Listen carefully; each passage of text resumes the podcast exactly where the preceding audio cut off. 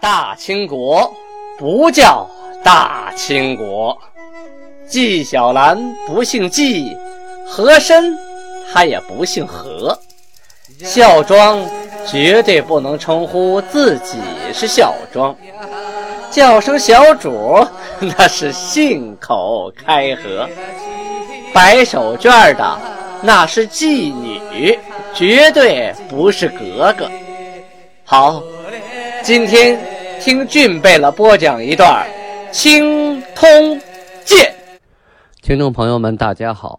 上次呢，咱们讲到清太祖天命六年，农历辛酉年，公元一六二一年，明朝阉党当道，魏忠贤控制东厂，大学士叶向高知朝政。呃，他们都偏向王化贞，因为叶向高是王化贞的作师，所以呢，辽东巡抚王化贞得势，熊廷弼受到了冷落。转过头来，我们说说金国这边，金国呀开始制定朝会之礼啊，就以前呢就没有正式的这个朝会之礼，大家凑到一起啊。行个礼，咱们就开始上班了，开会了，研究研究今天的问题。这回啊，努尔哈赤啊下上谕，里边说：相有群臣美臣，服华丽衣冠，上寒衙门或诸贝勒衙门后，煮肉温酒，以赐茶汤之礼。该辽东乃富庶之地，此礼为何废之？啊，这什么意思？他是说呀，说以前呢，每天早晨啊，群臣都穿着很漂亮的衣服，带着带着冠，到韩的衙门，或者是到各贝勒衙门，而且早晨都是煮肉温酒啊，而且吃茶啊，吃汤，因为大家起得很早啊，没吃早点，所以早上起来呢，给做好酒啊，肉啊。茶呀，各种小菜啊，就吃个早点，大家别饿着肚子工作呀。他说这个地方是辽东很富裕的地方啊，到这了以后怎么吃不起了呢？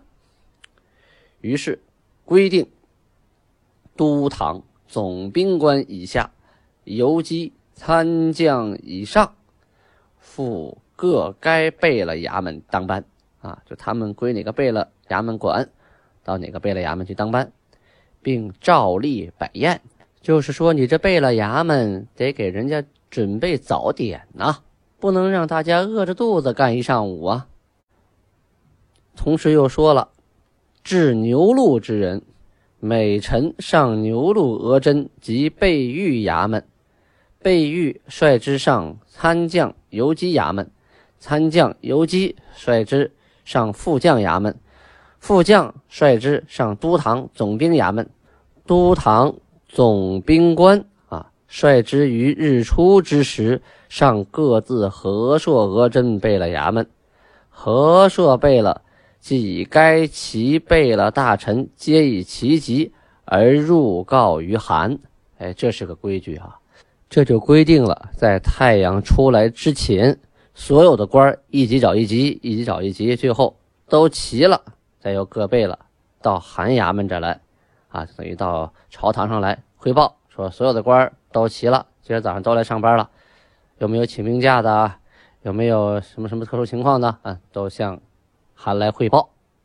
这里史料呢还补充了一下，说两年之后，对朝会之礼啊，又加了补充，规定满蒙汉牛录下人。除每日晨起依次往谒各官外，每晚仍需聚集牛录额真衙门一次，以点卯查明。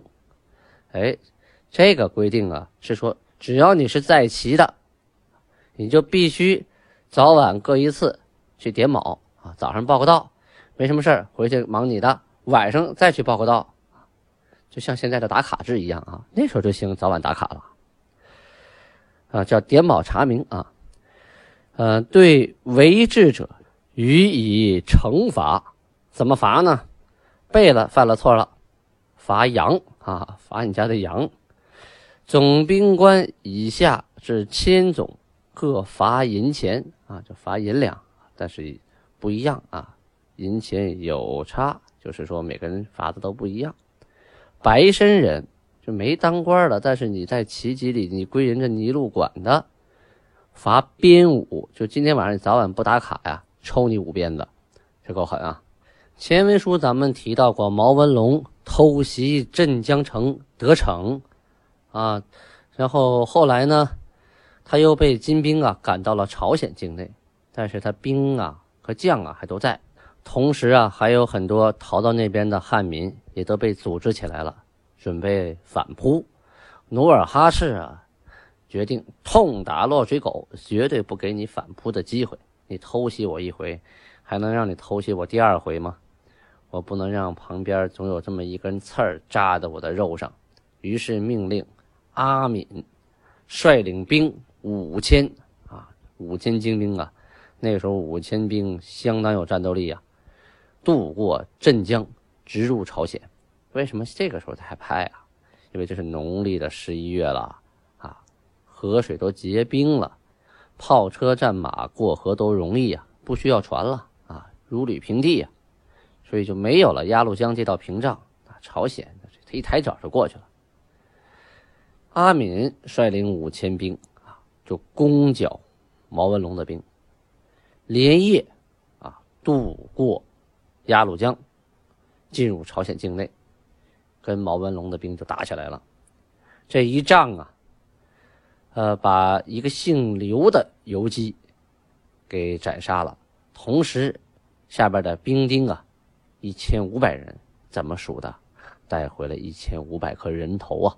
那个时候啊，打仗啊，你战战胜了什么？抢人头，谁带的人脑袋多啊？按人头算数。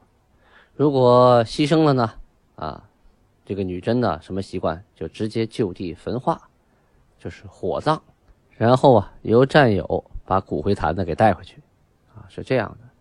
这种火葬的形式啊，一直延续到清朝入关之后数年啊，就是旗人一直都实行火葬，呃，到清的中后期啊，才慢慢的开始土葬了。所以说呀，说有的传说说顺治把多尔衮的尸体啊抠出来鞭尸，说恨他，那是不可能的。那多尔衮在外边打仗啊死了，那是直接就烧成灰了。难道你要把骨灰坛子抛出来，拿鞭子抽那堆骨灰吗？这就是胡说八道，民间的拜官野史啊！咱们话说回来，这场战斗啊，明军伤亡惨重，其余的都逃向了朝鲜内陆，都打散了，都逃跑了。这一千五百颗人头呢，就被带回来了。但是毛文龙啊，跑掉了。金军呢，想继续追捕毛文龙，但是这不方便呢。因为他逃向了朝鲜的内陆地区啊，你再打就不是这个金国与民国的这个战斗了，就是与朝鲜的战斗了，这就不好打了。加上你这五千人也不能跟整个朝鲜对着干啊，于是就撤兵回国了。这一年腊月呀，档案上记载说，蒙古的内卡尔喀布台吉古尔布什来归服金国，啊，金国又迎来了一支。蒙古的大队，这一波人马不少啊。这个古尔布什啊，是博尔济吉特氏。这博尔济吉特氏就是成吉思汗那个姓氏啊，就他的后裔成为博尔济吉特氏。与巴月特的部长额驸，额驸就是努尔哈赤的女婿嘛啊，恩格德尔同墓于希拉木伦那个地方，就是与恩格德尔啊，他们在一个牧区。这回啊，他携台吉、蒙古尔，这蒙古尔是人名。这个台吉老听到台吉啊，台吉它最早是一个蒙古的称呼，它是相当于王子啊这个意思。比如说部落酋长啊，他的孩子就可以称之为台吉啊，台吉台吉。到后期呢，努尔哈赤把他当成一个呃封官的一个号吧，就赐给了蒙古来归附金国的人。啊，都赐给什么什么台吉，什么什么台吉。你像，呃，皇太极，他起的名字皇太极啊，他这个这名字的含义呢，就是蒙语“轰台吉”啊，“轰”就是“轰巴图鲁”这个“轰”，形容声音很大啊、响亮的、名扬四方的，叫胎基，就是说他是按蒙语“轰胎基”啊给起的名字。那为什么叫成皇太极了呢？因为这个后期呀，他当了皇帝啊，后人为了粉饰，就给起个皇太极，写成汉字的“皇”，谐音嘛。努尔哈赤。当初也不知道说这个儿子，呃，将来就是皇帝呀，怎么可能给他起个皇帝的皇呢？是吧？就是按蒙语起的名，轰太极，蒙古语这个台吉，他就是王子。呃，满族人起名字呀，很多都借用蒙古的词汇啊，这个是很常见的现象。咱们话说回来啊，他带领着台吉、蒙古尔，率领所部六百四十五户啊。不是六百四十五人呢，六百四十五户啊，有的一家子好多口啊，并携牲畜啊，就还带着自己的牛羊马前来归府。努尔哈赤，哎呀，太高兴了，设宴厚赏啊，把自己的女儿聪古图，这女儿的名字叫聪古图，嫁给了古尔布什，这古尔布什也成了额驸了啊，并赐给他名字为。清卓里克图给满洲一个牛录三百人，蒙古一个牛录。这个蒙古的牛录啊，呃，可能人数会多一些哈，因为他自己就带来了六百四十五户啊，是吧？牛录里指的三百人啊，是指三百个壮丁啊。这三百个壮丁啊，可能属于三百户人家，也可能呢属于二百多户，因为有的人家呢。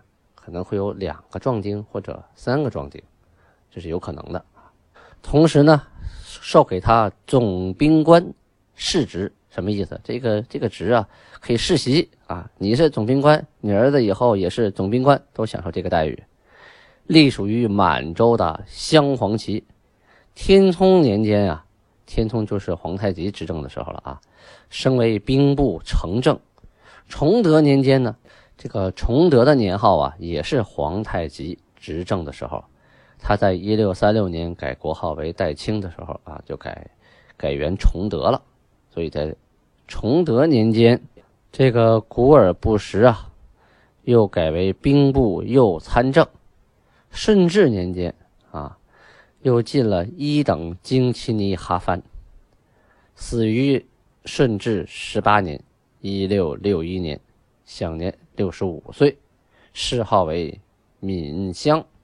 这个谥号啊，就是在人死之后啊赐予的一个号，就像是那个博尔济吉特氏的这个呃布姆布泰，他死后呢就封为孝庄皇太后，孝庄就是他的谥号。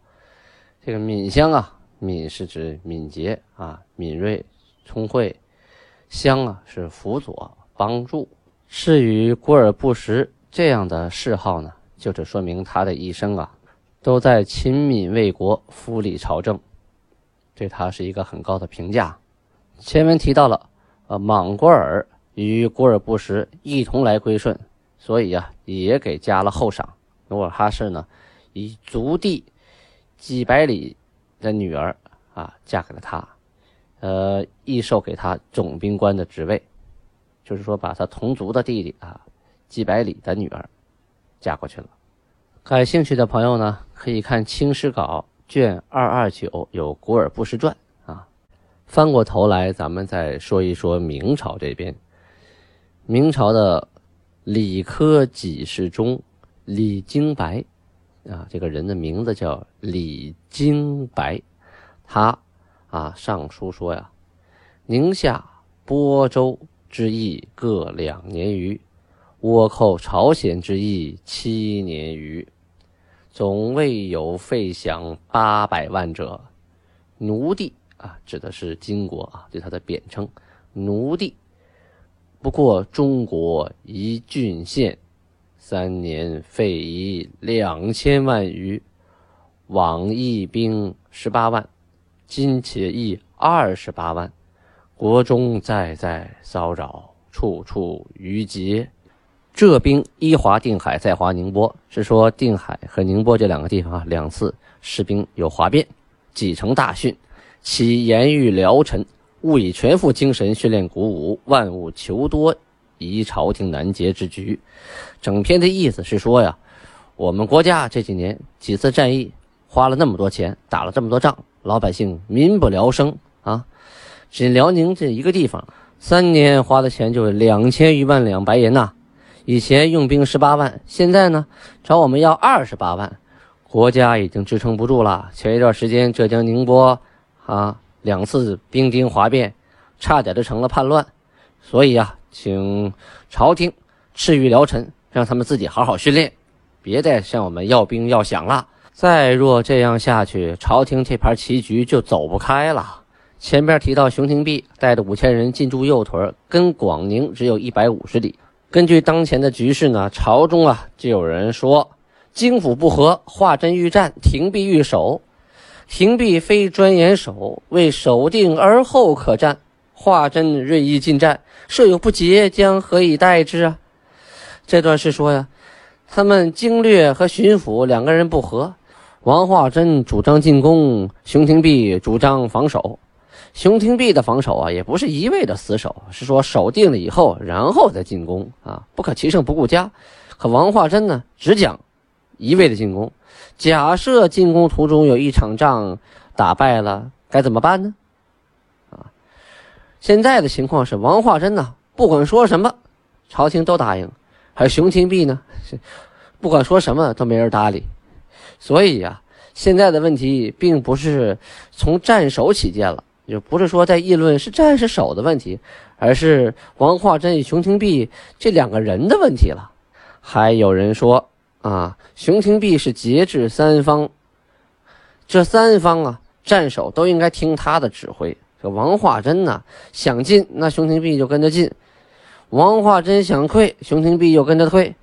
王化贞忽进忽退，这个熊廷弼呀进不知所以战，而退不知所以守啊。这样明明是王化贞在节制熊廷弼，哪是熊廷弼在节制三方啊？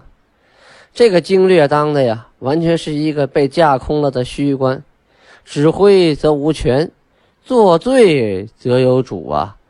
这是说呀，打起仗来指挥没有权利，可要是打了败仗，论起罪责来，那他是跑不掉啊。咱们国家怎么能依赖这样的经略呢？这经略当的也太窝囊了。我们今天呢研究的呀，不是京府不和的问题了，而是我们朝中对京府这二人谁支持谁的问题了。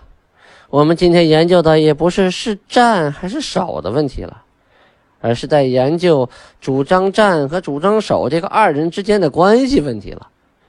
这里啊，俊贝勒感叹一句：“古往今来皆如此啊。”很多事情，并非是就事论事、对症下药啊，往往是看人下菜碟啊。这里想起那么一个小故事，说是中国呀有一个留学生在美国啊学了几年的经济学的博士，毕业以后啊，人家问他你都学到什么了？他说呀，在中国做买卖啊，第一靠关系，第二。才是靠关系，第三最关键的靠的是关系，讲的全是人与人之间的关系，关系不硬，寸步难行啊。俗话说得好，多个朋友多条路，多个冤家多堵墙啊，这是事实摆在面前。所以啊，做人做事，中国人就把做人放在前面，做事放在后边。当你做人成功了，做事也就一顺百顺了。好，咱们回到正文。这一年冬天呀，金国啊，努尔哈赤决定迁镇江、凤凰、汤山、长甸、镇东等处的辽民至凤集、萨尔浒一带，啊，全都迁到了沈阳和抚顺一带，全都迁这边来了。此事的缘由啊，当从毛文龙偷袭镇江开始。他偷袭镇江之后啊。镇江周边的大小的这个城户啊，通通再次叛变。原来这些人呢，都归民国管辖。金国打过来，他们投降金国；毛文龙再打过来，他们又复叛回民国。这努尔哈赤因为这件事情特别生气。呃，据我所知哈，就那个时候呢，只有凤凰城，就是现在的丹东凤城县啊，满族自治县那个地方的守军没有复叛，因为他们距离这个内陆啊比较近啊，离沿江还有那么百十来里地，所以他们没有复叛。其他的地方都叛变了，所以呢，啊，皇太极带兵过去的时候啊，屠杀的挺严重的。这回啊，努尔哈赤一纸调令，所有这个地方的汉民一个不剩你逃到山里的不算，逮不着的不算哈，通通迁到内地。每一个小城铺只留啊百八十个这个旗人的守军。这个情况一直维系到康熙二十几年，所以那个地方啊，啊，就是曾经有一段时期就真空了，汉人就真空了，通通留下的都是旗人的驻兵。后期康熙又派大臣去调查关外情况，又屡次呢派兵去驻守，这才形成了辽东的再次繁荣啊！这是后话，咱们后边要讲到的。在这里呀，我们还要提一嘴，因为是讲史书嘛，不能不说周围的情况。这一年呢，四川永宁的土司，永宁在哪儿呢？四川省叙永县西南，佘崇明造反了啊！别看他名字叫崇明，嗯，但是他不崇明，他造反了，攻陷了泸州，这整个四川省啊，还有遵义，这就包含了贵州省的一部分啊。他把总部呢设在了重庆，建国号为大梁，设了丞相等等等等的官职，人家自己独立了。大家看呢，整个明朝这边忙活忙活东北，没忙活明白呢，辽东失了一片土地。四川省那边独立了，啊，内忧外患，四面楚歌呀。这个大明王朝是风雨飘摇，危在旦夕呀。欲知后事如何，咱们明天接着讲。好，观众朋友们，这个档案的清太祖天命六年，我们已经讲完了啊，农历辛酉年，公元一六二一年。明天再接着讲的话。就讲到了天命七年，这几天呢，有不少听众给我留言，有的呢是点个赞，有的呢是给我指出了我其中的某些字的读音的问题，还有的大部分是催我呀赶快更新，实在是对不起大家。最近呢，在浙江横店拍摄的比较辛苦，经常夜里十一二点、一两点钟才回到房间，实在是没有力气再录制更新了。所以，只要是今天拍摄一一停啊，得了空，我就立刻录制、更新、上传到网上。呃，感谢大家的等待，感谢大家的耐心。那大家给我留言呀，我就感觉，哎，我没白费我的力气，还有人在听，我心中非常的欣慰。如果您对我的哪一段或者哪些段的录音很感兴趣，很喜欢，那就把它转发出去，让更多的人能了解到，呃，真实的青史，真实的历史。啊，巴拉巴你好，谢谢大家。好，别忘了啊，如果您的微信红包里有散碎银两，别忘了在录音下边给我点赞助。每条录音底下都苍苍白白的，显得我面上无光啊。大家烘出个气氛啊，送个花，送个礼物什么的。感谢大家，啊，不拉不拉，下次再见。